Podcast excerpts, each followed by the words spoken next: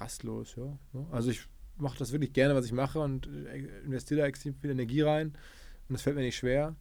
Ähm, ich glaube, ich sehe mich so als auch als irgendwie eine, jetzt größere, großen Jungen, der einfach ein, ein lustiges Spiel gefunden hat und dieses Spiel halt gerne spielt. Wie schafft man das? Der Podcast über Flow und Produktivität von Flowletics.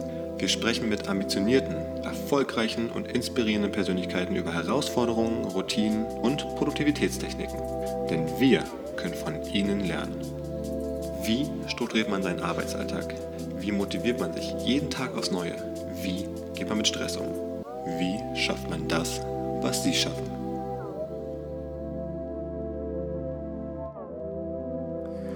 Hallo und herzlich willkommen zur zwölften Folge von Wie schafft man das, dem Podcast von Flowletics. Ich bin David, wie immer der Host des Podcasts und heute spreche ich mit jemandem, den ihr bestimmt schon mal gesehen oder dem ihr über den Weg gelaufen seid, wenn ihr auch in der Startup-Szene oder auch in der Marketing-Szene unterwegs seid, äh, dann, dann, kommt man eigentlich nicht daran vorbei, was er aufgebaut hat und auch was er persönlich macht. Ähm, ich rede von OMR, die Langform, die Online-Marketing-Rockstars. Ähm, und wahrscheinlich habt ihr auch schon mal gehört von Philipp Westermeier, ähm, dem, dem einen der Köpfen, einen der Köpfe dahinter äh, und auch Host des gleichnamigen Podcasts und ja auch sonst sehr präsent zum Beispiel bei der großen äh, Konferenz, die einmal im Jahr stattfindet. Hi Philipp, cool, dass du dir die Zeit genommen hast fürs Moin, Gespräch. Hi, danke fürs Rumkommen. Heute ein kleiner, kleiner Rollenwechsel für dich, äh, mal als Interviewgast im Podcast und nicht als der, der den Podcast macht. Ähm, Erzähl doch mal vielleicht kurz ein bisschen in deinen Worten, ähm, was du so machst, was ihr mit OMR macht. Ähm, ein bisschen was zu dir, dass wir heute wissen. Also ich sehe mich als Unternehmer, ähm, habe ja schon in der Vergangenheit irgendwie eine oder andere äh, Firma gemacht und, und mal kleiner und mal ein bisschen größer und jetzt halt OMR ist sicherlich für mich bislang das, das größte Unternehmen vom äh, in, in, in Mitarbeitern und auch vom Umsatz her.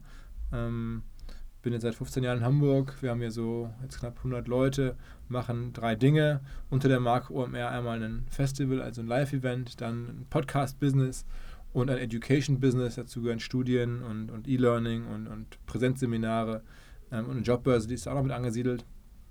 Also das ist so ähm, unser Kosmos. Wir sehen uns als Plattform für, für digital Austausch, Information, Inspiration. Du hast gerade schon kurz angerissen, äh, du hast vorher schon andere Firmen aufgebaut. Kannst du ein bisschen was so zu deiner Biografie sagen, was du vorher gemacht hast, auch vielleicht, wo du aufgewachsen bist? So Sachen? Genau, also ich ist mir, glaube ich, für mich schon wichtig. Ich komme aus dem Ruhrgebiet, in Essen geboren und ähm, war dann ein paar Jahre in den USA, Freundin in New York gehabt und da drei Jahre gelebt. Das war für mich eine prägende Zeit. Ähm, Habe ich auch schon ein, zwei Mal in meinem Podcast erzählt. Ähm, das ist für einen Typen, der dann nach dem Abi dann Essen auf einmal in New York aufschlägt und da irgendwie äh, diese ganzen Ökosystem reinrutscht, war das sehr, war sehr prägend. Danach bin ich nach Hamburg, seitdem bin ich hier. Ähm, war dann kurz äh, nach dem Studium äh, für drei Jahre bei, bei Gruner und Jahr und bei Bertelsmann als Assistent vom damaligen Chef von Gruner und Jahr, Bertelsmann Vorstand damals. Und habe dann irgendwie viele miterlebt, unter anderem auch da war das die Zeit, als StudiVZ verkauft wurde, die, die Gründer dann da gepitcht haben bei äh, das heißt in dem Verkaufsprozess dann auch gesprochen haben mit Bertelsmann, ich dabei am Tisch sitzen durfte und mitbekommen habe, das kann sich Bertelsmann fast gar nicht leisten und diese Typen holen sich da jetzt nach ein paar Jahren Arbeit irgendwie ein paar Millionen ab jeder und dachte mir, okay, krass, sowas zu gründen ist, ist schon beeindruckend. Und dann habe ich halt auch irgendwie nebenher immer schon eigene Sachen gemacht, so SEO-Projekte früher mal mit meinem Partner Tobias Schlottke. Ähm, und dann so ein bisschen Banner-Trading, Ankauf, Verkauf von Bannerflächen. Das war damals noch so ein bisschen die frühen, frühen Phasen des, des Banner-Marktes, Display-Banner dann ähm, da eine Firma gebaut, äh, die recht schnell sehr gut funktioniert hat, haben wir dann an, witzigerweise Bertelsmann oder eine Tochterfirma von Bertelsmann verkauft ähm, und sind dann da irgendwann raus und haben dann wieder was Neues gemacht, wieder in dem Bereich, da kam das Thema Realtime Advertising gerade auf, also automatisierter Handel mit, mit Bannern und da kannten wir uns halt aus und Tobias ist technologisch da auch sehr gut drin gewesen. Und dann haben wir so dieses Thema, das man so landläufig kennt als Banner, die einen verfolgen. Haben wir halt gemacht äh, mit verschiedenen Targeting-Lösungen auch mit Venture Capital äh, Investoren an Bord und haben das dann am Ende nach ein paar Jahren und auch einem größeren Unternehmensaufbau an, an Zalando verkauft. Und das ist heute die Technologiegrundlage für die Zalando Vermarktungsgesellschaft ZMS, die es da gibt. Und dann bin ich da aber nach einer kurzen Zeit bei Zalando, ich glaube ein halbes Jahr oder so, dann ein bisschen mehr war ich dann dort noch in der Übergabe und dann seitdem mache ich jetzt OMR Vollzeit. Vorher war das ein Hobby, ein paar Jahre lang das als Hobby nebenher gemacht. Und jetzt ähm, seit, wann war das? 2014, 15, so hätte ich gesagt. ähm, mache ich es in Vollzeit. Du hattest, glaube ich, immer die zwei selben Mitgründer ne? bei all Ja. den Projekten immer. Ja, das genau, bis jetzt eigentlich jetzt, weil die sind immer noch da und wir verstehen uns immer noch sehr gut, aber ähm, Christian, ähm, der ist nach der Zalando-Zeit, der war noch länger bei Zalando, der war da über zwei Jahre, drei Jahre, glaube ich, und dann hat er danach sich entschieden, ähm, was ganz anderes zu machen, hat sich einen Bauernhof im Allgäu gekauft ähm, und lebt da jetzt sozusagen im Allgäu, hat da irgendwie ein bisschen Bed and Breakfast sich gebaut an seine Freundin und ist halt ein anderes Lebensstil, äh, hat, er- sich ausgewählt, als jetzt wieder in UMR rein oder in das nächste Ja. Startup rein. Ähm, und Tobias, der ist bis heute immer mit dabei, so der ist sozusagen der Mann für Tech, wenn ich vorne immer so Business und auch ein bisschen jetzt mittlerweile ja so Inhalte persönlich mache, ist, ist er dabei, hält das alles technisch zusammen. Was war für euch drei und auch für dich persönlich immer so der Bezug zum Marketing? Warum hat es damit damals auch angefangen und dann dich durch alle Firmen irgendwie durchgezogen? Na, also ich war schon immer super Medien interessiert. Also schon so mit 14, 15 oder so war ich, wollte ich, habe ich in- bei Lokalsport gearbeitet, bei der WAZ in Essen. Ähm, Radio Essen, also Medien war schon immer mein großes Thema und es gibt ja diesen berühmten Spruch, was mit Medien, das war schon auch für mich so ein bisschen so, äh, wobei nicht irgendwas, aber das Ziel war so klar. Und Marketing ist ja, wenn man Medien guckt, total eng dran. Das ist ja irgendwie ein Teil davon. Und dann, als ich dann bei Gruner war, da war halt auch noch, das war ja diese Zeit, auch als Google so relativ neu noch kam und da viel möglich war, da lag das irgendwie nahe. Also Jetzt, wenn man so einen Medien-Background hatte, damals schon, dann irgendwie sich diese Themen rauszusuchen, Medienmarketing, Content. Ähm, und was man auch sagen muss, es war damals so in der Zeit im Internet so, dass man da auch ohne große Investitionen oder große Investoren relativ schnell Geld verdienen konnte. Also du brauchst jetzt nicht ja, es, es gibt ja auch Leute, die auch Gründer, die sagen, hey, ich mache jetzt eine Flugtaxi und das ist mein großes Ziel. Aber da weißt du, du brauchst Millionen, bevor das jemals Ergebnis erzielt. Und mit Marketing-Businesses war das zumindest damals so. Da war das in dem Team, was wir damals hatten, war das ohne große Investitionen einfach möglich. Du konntest loslegen und hattest dann ein bisschen da ei- eigene Arbeit reingestellt und dann hattest du schon die ersten Umsätze und so. Deswegen war das, ähm, ja, war das so äh, mein Weg, nah am Geld gebaut, nah an meinen Mhm. Themen gebaut, von denen ich von klein auf begeistert war. Ja, das war ja bei OMR jetzt nicht anders eigentlich. Ne? Am Anfang habt ihr, glaube ich, mit 200 Leuten bei der ersten Ja. Ausgabe der Konferenz angefangen. Also immer so ein bisschen dieses Schritt für Schritt gebootstrapped so ein bisschen. Ja. Ist so der Weg, ne? Ähm, von diesen 200 Leuten bei der ersten Konferenz äh, ist es ja ein bisschen gewachsen. Also ich glaube, beim letzten waren es, glaube ich, 50.000 Leute jetzt beim letzten Mal. 52, ja. Und genau, und sonst ihr macht super viel auch drumherum, ja. Also mit dem Podcast, Vermarktung, äh, du hast gerade noch angesprochen, was noch äh, mit den Studien so da noch passiert. Ähm, wie ist es gekommen, dass sich so diese ganzen weiteren Bereiche gebildet haben aus diesem kleinen Start? Also du kannst vielleicht nochmal kurz sagen, wie es mit den zwei Leuten angefangen hat, in, welchem Rahmen ist es entstanden damals und wie kamen dann so die weiteren Bausteine irgendwie dazu? Also das erste waren am Anfang sogar Seminare, die ich gemacht habe, weil mich immer alle angefron- angesprochen haben, Mensch, hier, du machst doch irgendwie SEO und du kennst dich mit Bannern aus, hilf mir doch mal mit Online-Marketing und dann konnte ich irgendwann nicht mehr allen persönlich immer da, mal für eine Stunde helfen oder mal für den Nachmittag. Dann habe ich halt angefangen, Seminare zu machen und aus diesen Seminaren ähm, sind dann mehrere geworden. Dann sagten die Leute irgendwann in den Seminaren, Mensch, äh, war ja cool, aber sieht man sich nochmal wieder oder gibt es noch einen Aufbaukurs und den gab es halt nicht und so kam dann die Idee zu dem ersten Event. Und, äh, als ich dann irgendwann gesehen habe, dass dieses, diese Konferenz, die wir dann gemacht haben, ähm, die damals halt auch Online-Marketing Rockstars hieß, da gibt es auf einmal Suchvolumen, dass Leute das jetzt gar nicht im Vorfeld oder während der Konferenz gesucht haben bei Google den Begriff, sondern auch im Sommer oder so. Und dachte ich mir, krass, die Leute suchen danach. Wir haben auch wieder nichts, kein Angebot. Da habe ich halt angefangen, mir bekannten Redakteur anzusprechen und zu sagen, Mensch, willst du nicht bei uns ein kleines Portal inhaltlich aufbauen mit mir zusammen? Und dann hatte man ein Portal, dann war irgendwie klar, du machst eine, eine Jobbörse dazu. Das machen halt alle, die die ein bisschen Reichweite haben auf ihrem Portal. Und so ging es halt immer Schritt für Schritt weiter. Dann war immer, klar, wir haben halt Reichweite. Das Thema Podcast kam. Ich habe das durch Zufall und durch Glück früh gesehen und gespürt, dass Podcast kommt. Vor fünf Jahren dann irgendwie einen Podcast angefangen. Und so ergab es immer, immer weiter. Dann war immer klar, wir machen Seminare, wir haben die Themen so, so tief, äh, die wir die, die wir die bearbeiten. Lass uns doch jetzt nochmal überlegen, ob wir da nicht zu Studien schreiben können. ne? Also ein sehr, sehr organischer, logischer Aufbau rund um ein Thema, das muss man ja vor allen Dingen nochmal sagen, das auch einfach stark gewachsen ist. Als wir angefangen haben, da war Digital-Business so, ja, ist auch interessant und ja, spannend. Und Google und Facebook als Firmen selber so, ja, das sind doch so diese neuen großen Firmen. Aber es war noch nicht so wie heute, wo das die wichtigsten und wertvollsten Firmen der Welt ist, wo alles sich um diese Firmen dreht, wo alles sich um Digital-Business dreht, ähm, von Politik über Gesellschaft, Kunst, alles. Und ähm, da haben wir halt dann auch wieder ein bisschen vom Timing her, von der Entwicklung der Welt am Ende Mhm. Glück gehabt, das lief in unsere Richtung. Und so hätten wir vielleicht einfach nur einen, einen schönen Fachverlag gebaut. Jetzt haben wir stattdessen halt eine, eine Medienplattform, die ganz viele Leute betrifft oder, oder erreicht, weit über das, was wir damals glaubten, hinaus. Ja. Das ist eigentlich das perfekte Beispiel oder der, der Traum, finde ich, in der Startup-Welt, dass man so eine Firma aufbaut, wo der Markt so die ganzen Projekte rauszieht fast, oder? Also ich meine, ihr guckt so ein bisschen, wo ist die Nachfrage und wenn man sieht, okay, da ist einfach ein großes Potenzial, dann bietet ihr was an, aber es nicht dieses nicht, ihr pusht es nicht rein. Also ihr sagt jetzt nicht so krass, ey, Podcasts müssen jetzt mal groß werden, also machen wir jetzt ein riesen Investment, obwohl es noch keiner nachfragt, so richtig, oder? Nee, das ist halt so die Mischung. Du, du musst halt schon irgendwie das Thema auch selber für dich sehen und spüren und dann klar, Glück haben, dass der Markt die Rückenwind gibt. Also irgendwas gegen eine Marktströmung zu machen, ist halt wahnsinnig schwer. Also jetzt, wenn man sagt, wir machen jetzt eine Zeitschrift, äh, könnten wir auch machen, haben wir auch schon ein paar Mal überlegt sogar. Aber es ist einfach so, hast du wenig Rückenwind gerade. Da, da kommst du nur mit Gegenwind und nur Fragen und nur Irritationen, während wenn du jetzt was Neues machst, gibt es auch Irritationen, aber es gibt halt dann auch gleichzeitig immer diesen positiven Rückenwind. Und, und dann bei Podcast war es halt perfekt vom Timing her. Jetzt, mhm mit dem Event war es eigentlich auch vom Timing her perfekt. dass man dann, das ist ja auch nicht immer alles jetzt können, das ist ja auch viel Glück, muss man immer sagen, äh, im Leben generell. Also ganz vieles Glück. Ähm, und da muss man dankbar sein. Und das ist jetzt hier genauso. Wir versuchen dann schon zu spüren, was liegt da so. Ähm, und jetzt ein paar, ein paar Sachen ist es jetzt wieder so, wo ich denke, ah, okay, das könnte jetzt so kommen, das könnte jetzt zu uns passen. Ähm, was ist das? Äh, Im E-Learning-Bereich mhm. sind das Themen. Äh, zum Beispiel.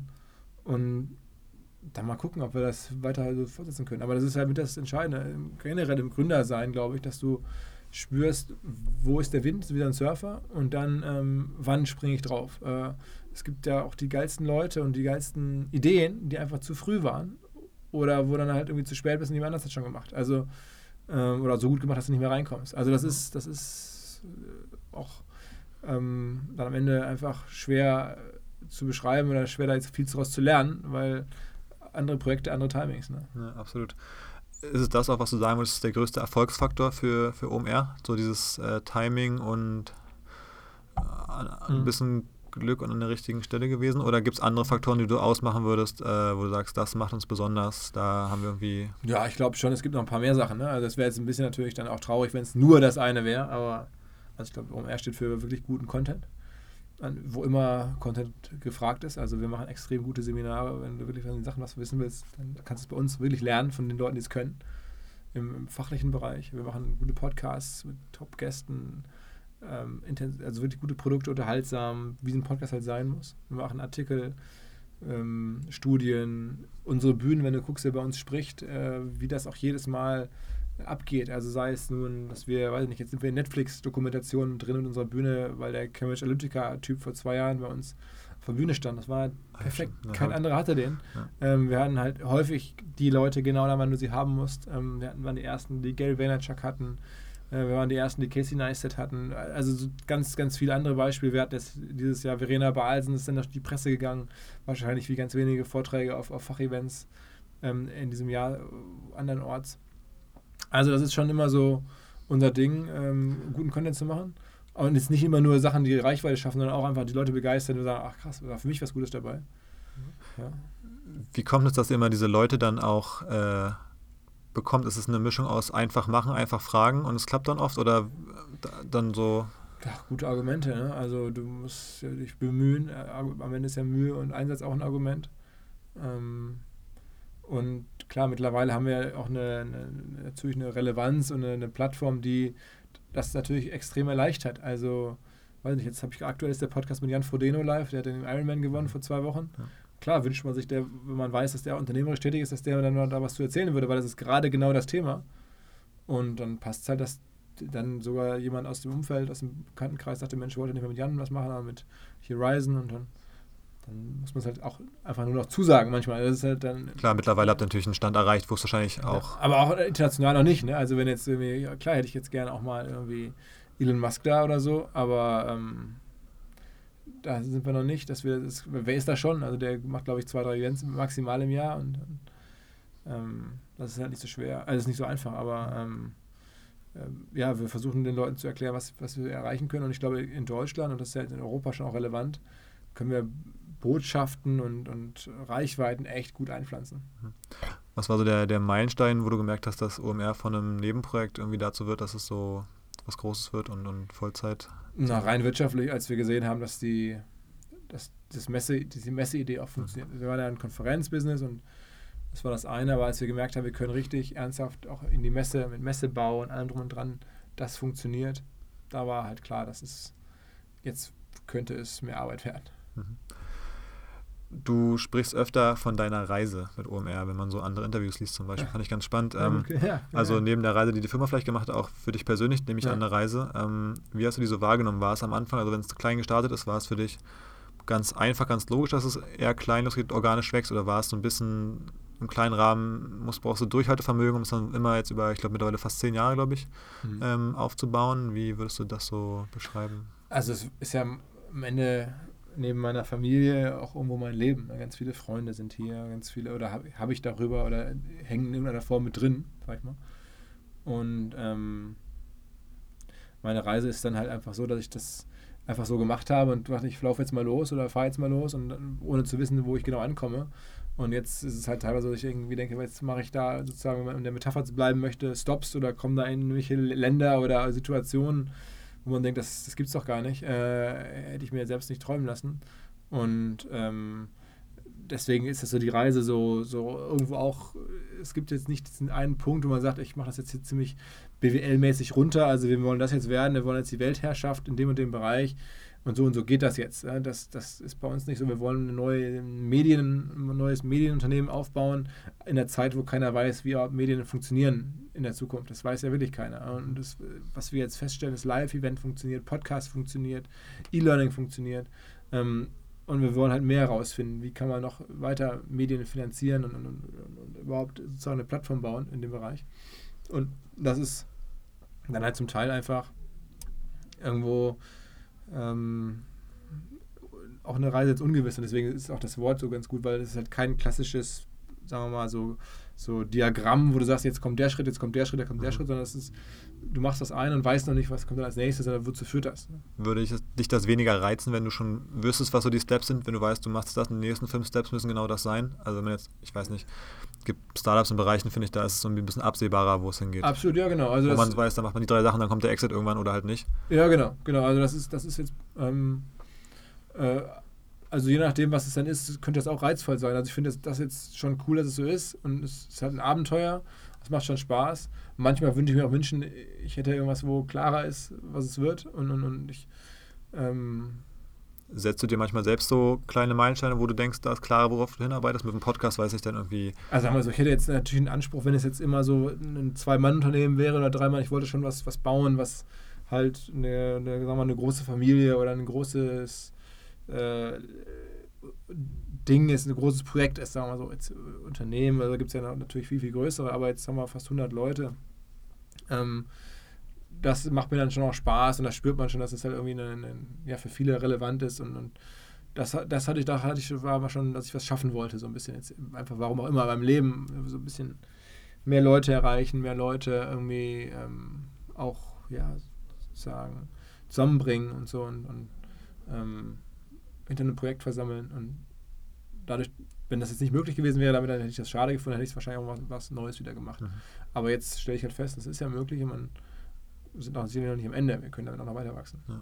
Gab es auf dem Weg mal irgendwie Rückschläge, Hürden, wo du dachtest, das hat euch zurückgeworfen? Weil wenn ich so verfolge, jetzt den Weg, dann habe ich das Gefühl, es lief ziemlich stringent immer einfach Schritt für Schritt für Schritt und wurde irgendwie größer. Ja, ja also es gab jetzt natürlich kleinere Rückschritte dann und wann mal, ne, dass man einen Kunde, den wir uns erhofft hatten, nicht mehr mit uns arbeiten wollte oder nicht mit uns arbeiten wollte.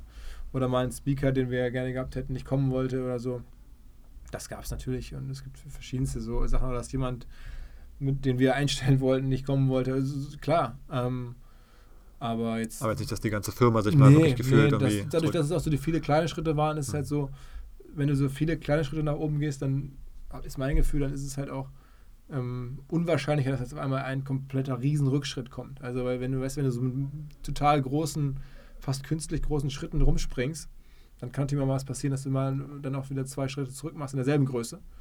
Aber wenn man so sich sozusagen eher so Schritt für Schritt voranhangelt, dann macht man vielleicht mal einen kleinen Schritt zurück und das wird dann aber nicht so stark wahrgenommen, als wenn man jetzt lernt man vielleicht aber auch die Wahrnehmung. Ne? Also ich kenne es aus der eigenen Erfahrung, bei den ersten drei Rückschlägen denkt man so, okay, das ist jetzt irgendwie, stellt die Firma ein bisschen in Frage.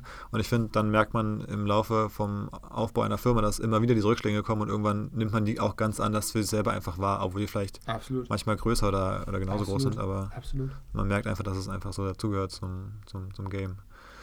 Ähm, du hast gerade gesagt, du hast dann was anderes gegründet. Ist für dich klar, dass du immer, immer weiter gründest oder immer wieder weiter gründen wolltest? Warst du mal angestellt und kannst du das auch vorstellen oder so Sachen? Tja, Also, du, warst, du warst mal angestellt, ja, hast ja auch eingangs gesagt. Genau, ja, ich habe das mal erlebt im Konzern, also als Assi und dann natürlich konnte ich dann da auch den damaligen Chef auch so ein bisschen aus der nächster Nähe beobachten und auch natürlich viele andere Kollegen dort. Ähm, und ich will das nicht ausschließen, also ich finde jetzt angestellt sein nicht per se, ich denke, das ist das Allerschlimmste, also so bin ich jetzt nicht. Es gibt ja so Leute, die wirklich sagen, Ja. ich kann niemals und so, nee, das geht mir jetzt nicht so.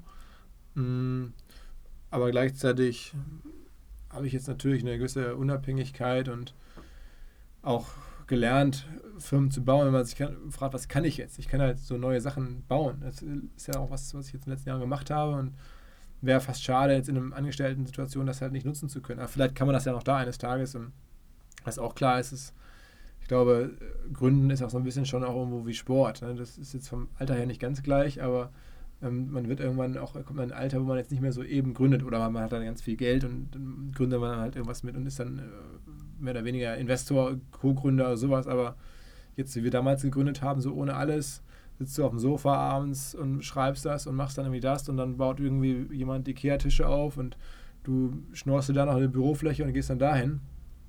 Das ist irgendwann weg. Also das könnte ich jetzt auch, glaube ich, nicht mehr machen, weil jetzt alle sagen, das ist der Typ von OMR. Wenn ich jetzt irgendwo ankomme und sage irgendwie, ich will jetzt mal, kann ich hier umsonst für ein halbes Jahr Bürofläche haben oder das WLAN mit benutzen, Ja. dann denken alle, hä? Aber so war es auch nur beim ersten Mal, oder? Ich meine, danach, da war ja auch schon beim dann. zweiten Mal auch noch so ein bisschen. Ja? Ja, ja. das war dann schon ein bisschen übergangsweise. Wir wussten es, wir hatten jetzt ein bisschen mehr Sicherheit und so. Ähm, ja, also das ist, das ist dann ein anderes Gründen. Ich würde, ich gründe jetzt auch Sachen so aus OMR heraus oder so, aber es ist halt dann anders, als wenn du jetzt komplett sagst, jetzt ist Stunde Null.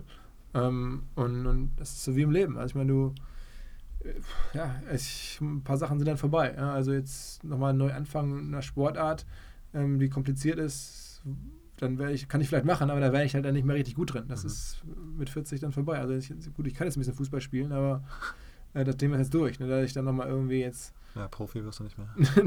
genau. Du machst ja generell eine ganze Menge Sachen jetzt hier bei OMR eben, ne? Also du, glaube ich, schreibst auch selber Artikel teilweise dann oder ah, Seltener, aber ich gucke mit warst drüber du- und bin dran. Ja. ja, warst dann irgendwie mal in New York, glaube ich, mit, äh, Ja. Ach so, mit, Äh, ach so, das meinst du mit, mit Bones? mit Bones zum Beispiel. Ja, ja. Machst du auch solche Sachen. Ähm, dann machst du den Podcast ja äh, regelmäßig, äh, die Konferenz äh, stimmt statt. Wie äh, fokussierst du dich bei den ganzen verschiedenen Hochzeiten, bei denen du hier OMR intern tanzt und dann noch eine Firma auch hier aufzubauen, zu führen? Das sind ja alles all- Vollzeitaufgaben, könnte man Ja, also wir Ja, haben natürlich so erst, erstmal ein, auch ein Team. Ich meine, ich mache es ja wirklich nicht alles alleine und dann ähm, äh, habe ich jetzt einfach wirklich, würde ich sagen, eines der absoluten Stärken von OMR ist das Team. Also wir haben so viele auch jüngere, aber richtig gute Leute.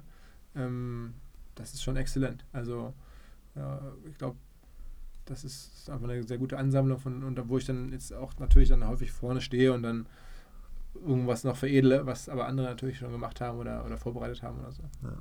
Wie sieht da dein Pensum aus, um dann trotzdem noch oft genug vorne zu stehen? Also, Ja, es ist saisonal. Also es gibt Tage, da komme ich um halb zehn oder viertel vor zehn ins Büro und bin abends um sieben weg.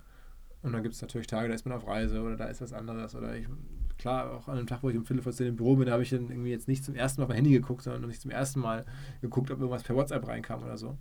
Ist ja bei den meisten jetzt auch so. Also man, man arbeitet dann so ein bisschen auch parallel. Am Wochenende schreibe ich auch zehn Mails.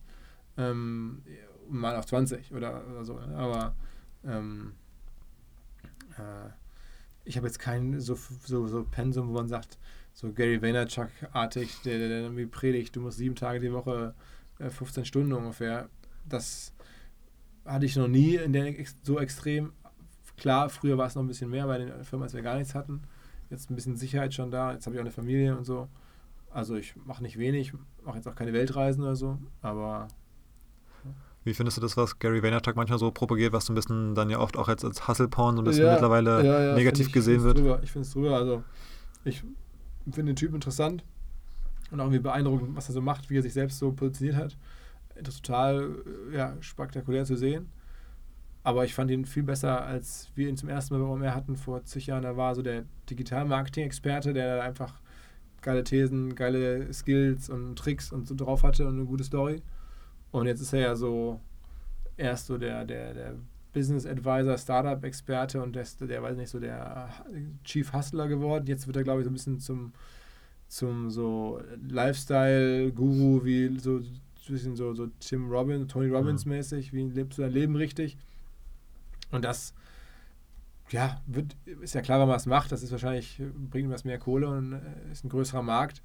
Aber für mich persönlich war als, als Startup-Typ spannender. Ja, ja ich finde auch, also die, die Bandbreite ist recht groß. Wenn er dann hat er letztens irgendwie in einem Video erzählt, er hat von 18 bis 30 hat er keinen Urlaub gemacht und gibt das ein bisschen als Vorbildrolle weiter. Das finde ich schwierig, wenn dann Total. das so als das Vorbild genommen wird und dann Leute irgendwie Total. zwölf Jahre von ihrer Jugend und jungen Erwachsenenleben so ein bisschen potenziell wegschmeißen, wenn es dann doch nicht läuft. Zumal ja einfach aus meiner Sicht zumindest jetzt nicht jeder ein guter Gründer ist. Ne? Das ist ja auch nicht schlimm. Es ist ja auch nicht jeder ein guter Fußballer oder nicht jeder ein guter äh, Bäcker oder was immer. Das muss halt irgendwie dieses äh, Nähe, Leidenschaft, Talent.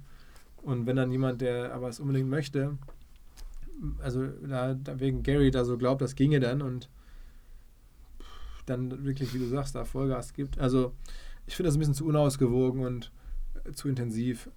Und er muss sagen, er hat mittlerweile echt Reichweite und Einfluss und ja. da, da ist es dann schon fast ein bisschen gefährlich. Ja. Ähm, hast du sonst irgendwie ich weiß nicht, Routinen, bestimmte Strategien, Ansätze, wie du dich so organisierst, wie du ja, deinen dein Arbeitsalltag gestaltest, um vielleicht auch in stressigen Phasen auch noch eine Bremse zu haben, nicht zu übertreiben oder auch Antrieb zu finden in ruhigeren Phasen oder so? Oder ist einfach so, du bist intrinsisch motiviert durch deine tagtägliche total, Tätigkeit? Total, ich bin total intrinsisch motiviert und also ich kann Leuten empfehlen, Sport zu machen, macht mir auch Spaß, glaube ich, dass es ausgleicht. Man merkt es jetzt ja auch ein bisschen mal dann, dass man das hat jetzt gut getan, bisschen Sport zu machen und fühlt sich dann irgendwie ausgeglichen. Ähm, ich kann empfehlen, irgendwie eine Familie zu haben, ist auch irgendwie sehr angenehm, äh, noch als, als ja, wichtiges, wichtiges Element im Leben.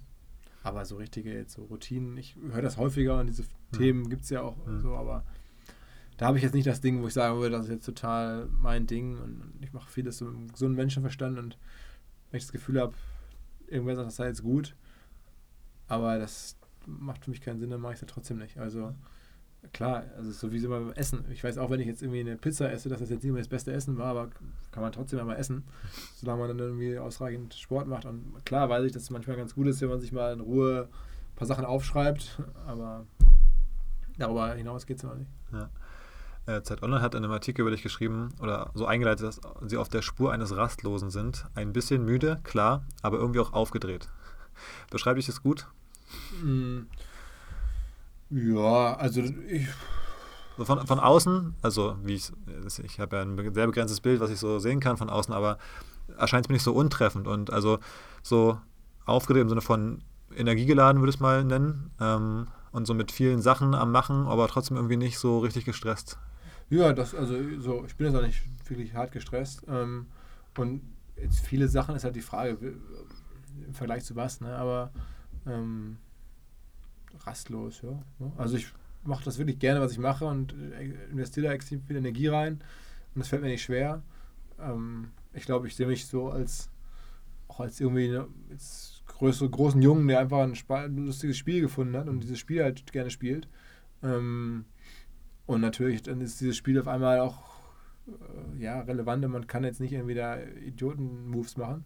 Aber ich bin da daraus dieser, aus diesem Spielgedanken kommt eine gewisse Leichtigkeit. So jetzt. Ja. Kannst du die irgendwie begründen? Es liegt daran, dass du einfach Dinge machst, auf die du einfach so Bock hast? Naja, die Situation ist ja auch so. Ne? Ich meine, das ist irgendwie in der heutigen Welt, wenn man guten Content macht und es im richtigen Umfeld macht, dann entzünden sich da Sachen, die man sich hätte vorher nicht vorstellen können. Und es wird halt belohnt. Und ähm, man bekommt dadurch Freiheit. Erst recht, wenn man keine Investoren hat, wenn man keine äh, Businessplan-Ziele von außen vorgegeben hat.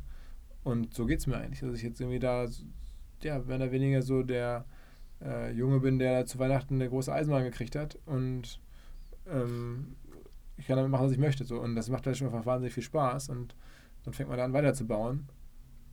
Und ähm, ja, hat auch ein Team, das auch so drauf ist. Also viele meiner Kollegen haben auch so Spaß an den Sachen und dann ist hier eine Atmosphäre, wo jeder so ein bisschen seine sein Ding machen kann und sich überlegen kann, wie kriege ich diese Plattform entwickelt. Das ist ja das Schöne an der Plattform, dass man halt ja, jetzt nicht nur den einen Weg hat, sondern dass man die Plattform in die Mitte stellt und versucht zu monetarisieren und da auch Leuten dann freien Raum lässt und ja, ein sehr positives Geschäft im hat. Also dieses Events zu machen und Leute zusammenzubringen, Content zu machen, ist halt ein wahnsinnig positives Ding. Es, ich, ich, mir ist vollkommen klar, dass du mit demselben äh, Ansatz, den wir jetzt gerade leben, kannst du halt nicht äh, ein Logistik-Business aufbauen. Ne? Das ist halt, da muss halt Sachen funktionieren. Auf, muss bei uns übrigens auch. Also wir sind ja auch schon Teil Logistik-Business. Also das ist, darf man nicht unterschätzen. Aber da ist halt jeden Tag, da geht es halt darum, jeden Tag einfach Sachen punktgenau fertig zu bekommen und, und hinzubekommen und zu organisieren. Und bei uns ist ja manchmal so, man macht mal zwei Tage lang irgendwas und dann schmeißt man es weg, weil es nicht gut war. Und dann macht man, hat man einen Tag irgendwie eine geile Idee oder einen geilen Kontakt oder eine geile, äh, geiles, geiles Content-Element und dann ist es wieder, wieder vieles geheilt. Also mhm. ähm, es ist so eine Mischung. Aber du hast halt bei dem Festival ist sehr, sehr viel auch maßgenaue Arbeit, aber bei dem, dem Content-Teil ist halt auch viel ausprobieren. Und, es, und, die Leute können ja daran teilhaben. Also ich habe ja auch schon Sachen gemacht, ich wollte schon mal YouTuber werden, da hat nicht geklappt. Ne? Ähm, kann ja jeder sehen, habe ich keine Probleme damit. Ah, ich habe gelesen, du hast auch privat eine Sporthalle einfach gepachtet, weil ja. ihr Fußball spielen wolltet. Kannst du ja, die Story ja. nochmal kurz? Ja, ja, also das, ich habe selber Fußball gespielt in der Halle und dann war das immer so, dass die Halle nicht mehr da war und dann sagt der Kollege, ja, die bekommen wir nicht mehr. Ich sagte, warum denn nicht? Kann ich nicht wieder anrufen, wo du die immer gemietet hast? Und dann hat er mir die Nummer gegeben, ich da angerufen und dann stellte sich heraus, die hatten keinen neuen Pächter und haben da auf einen neuen Pächter gewartet und dann gab es irgendwie keinen. Dann habe ich nochmal angerufen, und dann meinte die Frau, pachten Sie die doch? Und dann habe ich gesagt, Halle pachten? Mhm. Ja, ich mache Ihnen mal ein Angebot. Dann habe ich dann so ein Angebot gemacht, recht niedrig, weil es ist ja auch eigentlich nicht mein Geschäftsmodell. Und dann meinte sie, ja, okay, wissen Sie was, wir machen das jetzt. Sie können die Halle haben. War jetzt vor vier, fünf Jahren. Und seitdem habe ich halt eine Halle und dann oder haben wir eine Halle gepachtet ne, als Firma und dann haben wir angefangen, da Hallenzeiten zu vermieten ja. und die Halle so ein bisschen anderweitig zu nutzen und jetzt ist es halt ein kleines Side-Business. Ja, ja finde ich. Also ich finde es spannend einerseits, dass man einfach so dadurch natürlich neue Dinge erschließen kann, wenn man einfach so immer neue Sachen ausprobiert. Und ich finde die Gefahr, dass man sich verzetteln kann auch einfach. Aber klar, du kannst ja. natürlich sagen, wenn es nicht funktioniert, dann stößt du die halt einfach wahrscheinlich wieder ab. Nach ja, also bei der Halle ist es jetzt ehrlicherweise überschaubar. Ja, so, ne? Jetzt so als Beispiel, aber wenn ihr jetzt weiß nicht, mit, mit Events anfangen oder mit äh, dann den E-Learning-Sachen so zum Beispiel oder immer wieder neue Sachen ausprobiert. Das ist ja der Vorteil, aber kann ja auch. Aber ich meine, erstmal muss man sagen, bis, ich würde sagen, heute, auch heute noch funktioniert Digital-Business ein Stück weit so. Also bei der Halle ist natürlich jetzt nicht digital, aber auch da machst du halt eine Website und guckst halt, wie viele Leute über die Website, über Google dann am Ende die Halle buchen wollen. Und wenn es nicht genügend sind, dann verkauft man die Halle wieder, macht die Website wieder zu. Also das ist auch da dann ein Stück weit so die, die Digital-Business ausprobieren und einfach mal live gehen, Logik. Ähm, und das ist, solange die Investments überschaubar sind, ist, und bei der Halle ist das so. Da habe ich jetzt äh, von Anfang an war da klar, damit kann ich jetzt nicht so viel Geld verlieren. Und das muss man natürlich im Blick haben. Also wenn die Themen größer werden, wir gucken uns mittlerweile auch Übernahmesachen an, wo wir uns beteiligen wollen oder so, wo wir dann ja, Summen bewegen müssen, die auch generell für uns jetzt und generell auch groß sind, wo wir dann natürlich viel vorsichtiger und viel besser ja. überlegen und das dann nicht einfach mal so machen, aber du brauchst die richtige Mischung. Ich glaube, du brauchst auch diese Kultur ähm, in der Firma, wenn du wachsen willst, sonst ähm, wird es generell, so macht Amazon macht ja als wertvollste Firma der Welt, macht ja nichts anderes. Die probieren ja auch Sachen aus auf, auf, auf hohem Niveau und du musst halt jedes Jahr diese zwei, drei Projekte machen. Sonst ja, wird es immer schwierig. Mhm. Du hast, jetzt sprichst du gerade an, was bei zum Beispiel Amazon der so einer der Erfolgsfaktoren ist. Du hast ja im Podcast schon mit richtig viel erfolgreichen Leuten gesprochen. Also ob es jetzt dann Jan Frodeno ist äh, vor kurzem oder ein Tischweiger, Billie Eilish, Tony Garn, also wirklich auch internationale Stars und auch in, in Deutschland so alle, die irgendwie im Gründungsbereich oder so irgendwie erfolgreich waren. Gibt es da irgendwas, was du als so ein bisschen gemeinsamen Nenner siehst, was diese Leute dann doch irgendwie zusammenbringt? Also ich nicht für alle. Also das ist jetzt zu schwer. Aber vielleicht, vielleicht nicht für alle, aber so ein bisschen so ein. Ich glaube, für viele ist es so, dass sie eine große Leidenschaft natürlich haben für das, was sie machen. Also so nach dem Motto, ähm, if you're good at something, money will come. Mhm. So, dass man jetzt gar nicht, viele jetzt gar nicht darauf angelegt haben, jetzt, äh, damit Geld zu verdienen, sondern erstmal, äh, mein Lieblingsbeispiel ist hier irgendwie David Fischer von High Snobiety. Er hat irgendwie auch erstmal so einen Fashion-Blog geschrieben und gemacht, hat da selber Bock drauf und daraus ist dieses, was heute heißt, nur beide ist geworden. Und da gibt es ganz viele Beispiele, wo du darfst halt, ähm, oder das ist halt, glaube ich, hilfreich, wenn du erstmal ein Thema hast, auf das du mega Bock hast und darum arbeitest und wenn du aus irgendwelchen Gründen in die Situation gerätst, das machen zu können, ähm, das irgendwie eine Weile als Hobby oder jemand finanziert es dir oder du machst es nebenher oder so, das, und das ist schon in erstaunlich vielen Fällen so. Ich meine, auch ein Jan Frodeno, ist der jetzt, also nur, der ist ja wirklich, äh, weil er jetzt gerade im Podcast war, der hat mir dann erzählt, er war irgendwie in Südafrika, weil er gerne schwimmen. Und dann hat er irgendwie gut geschwommen. Und dann ist er da irgendwie so über das Schwimmen dann irgendwie recht spät in Triathlon reingerutscht, aber macht es halt extrem gerne. Also bei Sportlern hat natürlich nochmal zwingender, aber mhm. bei ganz vielen. Also ich, das ist vielleicht so das Einzige, was mir auffällt. Kannst du irgendwie sagen, ich meine, das ist ja was, womit, glaube ich, auch heutzutage viele Leute Probleme haben, so Le Leute, die dann BWL studieren, ganz oft, ähm, aus dem Grund, weil sie nicht wissen, was sie machen sollen, weil sie ihre Leidenschaft noch nicht entdeckt haben. Hast du eine Idee, wie man die für sich rausfinden kann? Die kam bei dir, so habe ich das ein bisschen verstanden, eher so recht natürlich einfach, so durch dieses Interesse an Medien, aber wie, wie findet man raus, was einen so intrinsisch motiviert, wenn man es nicht einfach so spürt? Mm. Muss man dem dann Zeit geben? Gibt es irgendeinen Weg? Tja, also es ist dadurch, dass es bei mir jetzt mit diesem inhaltlichen Interesse an Medien äh, so früh klar war, bin ich da wahrscheinlich ein schlechter Typ, das jetzt zu sagen, weil ich habe halt irgendwie früher Fernsehen geguckt oder Zeitung gelesen und Zeitschriften gelesen, dachte mir, okay, was die hier machen, wie die das hier machen, das finde ich super. Also ich kann, glaube ich, wirklich sagen, ich wollte, glaube ich, genau zur selben Zeit ungefähr irgendwie eine Sportsendung moderieren, wie ich auch Sportler werden wollte. Also und die meisten sagen halt irgendwie, ich Fußballprofi oder so werden. Das hätte ich mir auch gewünscht, aber nicht mehr und nicht weniger als eine Sendung zu moderieren. Und dann, das war zur selben Zeit auch da. Häufig ist ja so, dass du sagst, okay, jetzt kann ich kein Profisportler mehr werden, dann werde ich jetzt halt vielleicht, wenn ich da rein möchte, dann Moderator. Das war mir viel früher zum Beispiel. Ähm, und gleichzeitig habe ich auch dieses, dieses mediale Machen im Hintergrund immer cool gefunden, so Leo Kirch und so. Deswegen, ich kann das irgendwie nie, ich kann das nicht so, äh, also äh, tatsächlich jetzt, ohne dass ich es böse meine, nachvollziehen, wenn jemand das nicht hat Aha. und wie man dann darauf kommt. Dann, wenn man jetzt sagen wir 30 ist und sich denkt, ich interessiere mich jetzt für dieses eine Thema halt ich habe nicht dieses eine Thema gefunden. Ich glaube, dass es gibt und das kann ich auch glauben. Nur. Kannst du dich nicht so richtig hab, reinversetzen ich oder erlebt ja, und deswegen ist es halt schwer, dann da jetzt einen Tipp zu geben. Ja. Was gibt es denn jetzt? Äh bei dir noch so als, als Antrieb, als Ziele, als Vision für OMR, für dich persönlich auch? Du hast am Anfang auch gesagt, das fand ich ganz spannend, ähm, als du noch da äh, als, als Assistent warst, da hast du gesehen, die haben so ein paar Jahre was aufgebaut und dann haben sie dick die Millionen abgeräumt so ein bisschen. Das fandst du spannend, aber ich meine, über den Punkt, wo, glaube ich, jetzt finanziell für dich so persönlich der Antrieb ist, bist du sicherlich ein bisschen hinaus. Was, was ja, sind deine also, Ziele jetzt? Also, wo geht deine Reise noch hin? Also so viel Geld verdienen wie die Studieverser-Typen habe ich leider nicht. Das ist ähm, also, ist, das noch, ist, das noch ein, ist das noch ein Ziel, da noch also wirtschaftlich sehr erfolgreich zu sein, ist natürlich jetzt eher eine Notwendigkeit. Ne? Also wenn man eine Firma hat, das ist jetzt irgendwo, klar, es ist ein Ziel, aber ohne, weil ohne das geht es halt gar nicht. Das würde ja alles auseinanderbrechen. Ähm, das ist das eine und man hat natürlich immer so das Erlebnis, dass man, man versteht, es könnte sogar ein, es ist eigentlich der bessere Case, man macht irgendwas, nicht um es jetzt nach zwei, drei Jahren zu verkaufen, sondern ähm, äh, als Lebensaufgabe so. Ne? Und äh, ganz witzig, ich habe jetzt gestern in, hier war ich mit meiner Family spazieren und habe hier in Hamburg einen Bekannten getroffen, der so alt ist wie ich. Äh, ich will jetzt nicht sagen, wer hat eine der erfolgreichsten Hamburger Filme überhaupt aufgebaut, ist da auf der Liste der 1000 reichsten Deutschen drauf mit seinem Bruder und so. Ähm, und die machen das jetzt noch so ein bisschen, aber ähm, nicht mehr operativ und sitzen jetzt äh, in einem WeWork und überlegen sich, was sie Neues machen können, so gründen können. So mit, jetzt sind die auch so, nicht irgendwie Ende 30, 40. Und dachte ich mir, okay, krass. Ähm, das ist natürlich beeindruckend. Die haben jetzt wirklich hunderte von Millionen, aber sitzen da jetzt und fragen sich jetzt, gucken sich jetzt die verschiedensten Themen an. Und da bin ich jetzt gar nicht so neidisch. Ich kann jetzt hier so mhm. viele coole Sachen machen ähm, und, und sehne mich jetzt nicht danach, irgendwo rauszukommen. Vielleicht, wenn man Investoren an Bord hat, dann muss man ja mal raus und dann hat man noch keine andere Wahl. Ja. Und dann will man vielleicht auch wieder raus, weil die natürlich, aber das ist jetzt hier nicht so, ähm, dass ich, dass ich denke, ja. ich muss mich jetzt befreien von irgendwas oder ich muss mal wieder mich irgendwo hinsetzen zu dritt und ganz neu von Null anfangen. Das, ja. Ich habe mal mit dem äh, Philipp Siefer von Einhorn, hatte ich auch schon ja. als, als Gast, und hat auch gesagt, er sieht dann so Freunde oder Bekannte, die auch den Exit machen, auf den sie immer hingearbeitet haben, die wollten ihn unbedingt und dann ist es passiert und hat es mit denen gar nichts gemacht. Und dann ist nichts passiert. Also richtig, obwohl sie sich das vielleicht erhofft hätten.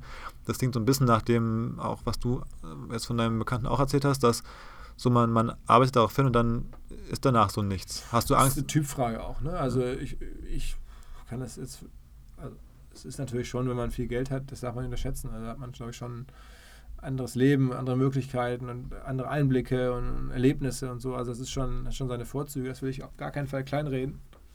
Aber am Ende, wie gesagt, beim Arzt bist du weiter in Deutschland, das ist ja das Gute immer in Deutschland, normaler Patient und im Freibad äh, fragen sie trotzdem eher, irgendwie hast du deine Brust nicht trainiert oder so, oder dich nicht, hättest dich nicht an der Brust mal rasieren können zumindest. Weiß ich nicht so, weißt du, was ich meine? Das ist halt irgendwie nicht so, dass man irgendwie, ähm, was soll dann auch sein? Also ich meine, das, das ist dann so, du läufst dann durch die Stadt und kannst dir mehr kaufen, du kannst gar nicht alles gebrauchen und ehrlicherweise, jetzt, wenn wir ein gutes Event haben, dann denke ich auch, jetzt müsste ich mir was gönnen, aber dann denke ich mir auch, was soll ich mir jetzt drei Paar Sneakers kaufen? Das finde ich schon jetzt sag mal hart aus Klimagründen, aus Öko-Öko-Gründen irgendwie scheiße. Also versucht das zu reduzieren. Also insofern, ich weiß es auch nicht. Also ich glaube, es ist schon cool und wenn man dann einfach so diese, diese Leichtigkeit hat, das ist Wahnsinn. Aber vielleicht schafft man es ja sogar, diese Leichtigkeit zu bekommen, ohne jetzt komplett auf Null wieder sein zu müssen, außer beim Konto. Ne? Sondern man schafft es ja vielleicht mit einer, mit einer Firma, die solide ist, die funktioniert, man weiß, die hat ein solides Modell. Ja. I don't know. Ist das immer möglich in so einer sich so schnell wandelnden Marketingindustrie, dass OMR irgendwie jetzt noch zehn Jahre genauso da ist? Siehst, siehst du das als Möglichkeit? Na, genauso nicht. Wir sind jetzt ja auch schon nicht mehr so wie vor zehn also ich Jahren. Meine also ich meine jetzt mit einer so einer wirtschaftlichen Stärke, mit so einem Standing, einfach e-, egal, was jetzt inhaltlich macht, vielleicht, aber dass es irgendwie so gut läuft, einfach mal so runtergebrochen. Dass es erfolgreich ist noch in zehn Jahren einfach. Ja, ich will es hoffen. Also ich gucke mal, Adidas oder, oder so schaffen das ja seit 50 Jahren, 60 Jahren auf noch viel höherem Niveau. Ähm, und das sind natürlich dann so, so Vorbildfirmen und Marken. Und, ähm, das ist auch die Vision, so ein bisschen sowas zu, aufzubauen in dem Bereich. Dann. Ja, also klar, ne, Adidas ist natürlich schon so eine der besten Firmen der Welt. Ähm, das werden wir nicht schaffen, das ist auch nicht unser Geschäftsmodell, das passt dazu nicht, aber ähm, sich schon so sehr dauerhaft zu etablieren in dem. Ja, also schon einfach sowas zu bauen, ähm, ist schon also man war ich, ehrlicherweise auch da, es ist ja so ein bisschen wie bei einem Bundesliga-Profi, man äh, wird dann immer gefragt, so wie lange spielen sie jetzt noch bei, äh, weiß ich nicht, was sind wir jetzt hier, ähm, Schalke oder Dortmund und dann irgendwann wechseln sie nicht doch eines Tages vielleicht zu Real Madrid oder zu Barcelona oder so, wenn dann die mit einem riesen Gehalt winken. Ich tue mich schwer, das jetzt auch auszuschließen für alle mhm. Zeiten und bin auch irgendwie im Team transparent, mittlerweile melden sich dann immer mal Leute und wollen auch irgendwie kooperieren und fragen, ob man was machen kann. Ich weiß es nicht. Also es ist nicht der Plan, ähm, aber jetzt hier sozusagen zu sagen, hey, die nächsten 30 Jahre, ich weiß auch nicht, wie gut man damit alt werden kann. Also ich mhm. meine, jetzt ein paar Jahre habe ich auf jeden Fall noch, aber siehe, siehe Gary Vaynerchuk, der ist jetzt, glaube ich, ein paar Jahre älter als ich und ist auch noch so der angesagte Marketing-Experte, dem man glaubt. Und mir würde man dann auch ein paar Jahren hoffentlich noch glauben. Du bist, glaube ich, über 40. 40. Genau 40? Ja. ja. Ähm, und, aber generell ist es halt jetzt auch so eine Medienwelt, so richtig gut alt werden kann man da nicht. Da wirst du, glaube ich, in der Schifffahrt besser alt. Ja. Ähm, also muss man alles ein bisschen im Blick haben. Mal schauen. Ja. Vielleicht so ein bisschen zum Abschluss. Du hast, äh, ich habe es auch irgendwo gelesen, im Sommer hast du gesagt, es ist ein super Leben im Moment. Ja. Was, was ist ein super Leben für dich? Ist es genau das? So ein bisschen hier, du kommst jeden Tag zur Arbeit und hast Bock drauf ja. und es läuft und. Ja, ich fahre nach Hause und auch, freue mich auch, dass das irgendwie alles so funktioniert, alle gesund sind. Ähm, hab irgendwie ja, geile, also was mir Spaß macht, ist auch Leute treffen, Einblicke zu bekommen, ähm, Sachen, die man jetzt nicht unbedingt bezahlen kann. Ich sitze dann mit irgendwelchen Leuten, die ich interessant finde, mal länger zusammen, lernen die kennen. Häufig freut man sich ein bisschen an, trifft sich mal über ein erstes Treffen hinaus. Das ist jetzt, macht mir unglaublich viel Spaß. Würde wahrscheinlich auch viel nicht Spaß machen. Ich würde denken, was will der mit den ganzen Typen und warum hat er nicht, soll er einfach in Ruhe ein Buch lesen? Mache ich auch manchmal ganz gerne, aber mir macht es einfach auch Spaß, jetzt mal mit dem zu schnacken, mal mit dem zu schnacken, mal jetzt weiß ich nicht, äh, darüber nachzudenken, wie macht man einen Sportpodcast mit, mit Jonas und Mats Hummels und darüber nachzudenken, wie macht man einen Kochpodcast mit Tim und dann wieder zu gucken, was passiert gerade im Marketing und kriegt man nicht irgendwie einen amerikanischen Star nach Hamburg, wie muss man den irgendwie treffen und überreden und so. Das sind so Sachen, das ist auch irgendwie Arbeit, aber ähm, das empfinde ich nicht so als Arbeit. Ja. Das spricht, also du hast auch, ich habe viel von dir Zitate aufgeschrieben, weil ich die oft gut fand. Du hast auch gesagt, ich glaube, Neugier ist eine wichtige Qualifikation, auch für Unternehmer und, und generell. Ja. Äh, das spricht ja genau daraus. Ne? Also Neugier ja. auf neue Themen, sich da wieder neu andere einzuarbeiten. anders. Also bei mir ist es auch mit sehr viel Personen getrieben äh, und andere haben es halt noch mehr so, erlebt es im Freundeskreis, so Geschäftsmodell getrieben. Also die mhm. laufen dann immer rum und es geht mir auch schon so, aber da gibt es bei mir Freunde, der ist noch extremer. Er sitzt irgendwo in der U-Bahn und dann guckt man auf eine Werbung und dann weiß der Kollege genau, ähm, welches Modell steckt dahinter, warum haben die diese Werbung gebucht. Ähm, oder wir sitzen im Fußballstadion und dann weiß der genau, wem gehört der Verein, warum ist das Stadion, äh, wem gehört das Stadion und so. Also diese, diese Welt sehr neugierig zu betrachten. Für die meisten ist so, man fährt nach London und guckt sich irgendwie ein Fußballspiel an und achtet auf das Spiel. Und sagen wir mal, wenn ich da mit ein paar Freundinnen fahre, dann fragen wir uns, warum ist das Stadion in dessen Hand? Ja. Warum gehört der Verein dem? Warum haben die den Spieler und warum haben die das gemacht? Also Neugier. Also, und das ist, finde ich einfach, macht mir Spaß. Also ist nicht schlimm. Also ich bin halt einfach, wenn ich jetzt hier auch aus der Tür rausgehe und da baut jemand ein Haus, dann frage ich mich, wer baut denn das da eigentlich und warum darf er das und was kommt da rein? So, das habe ich irgendwie so. Ja. Ja, das schadet sicherlich nicht als, nee. als Unternehmer ja, oder, oder generell. generell nicht im Leben. Ja, nee, glaube ich auch. Cool. Ähm, ich glaube, das war es soweit von meiner Seite. Ich fand es wirklich super spannend. Haben, finde ich, knackig ein paar Themen durchgearbeitet. Ähm, aber ja, wirklich äh, spannend. Ich glaube, man versteht auch, warum du das hier so aufgebaut hast, schon wie du es gemacht hast. Ja, danke dir. Dankeschön. Also, ich hoffe, du hörst nicht auf, uns zu beobachten oder zu verfolgen. Man kommt ja nicht umhin. ja, okay. Super, klar. vielen Dank dir, Philipp. Jo, ciao, ciao.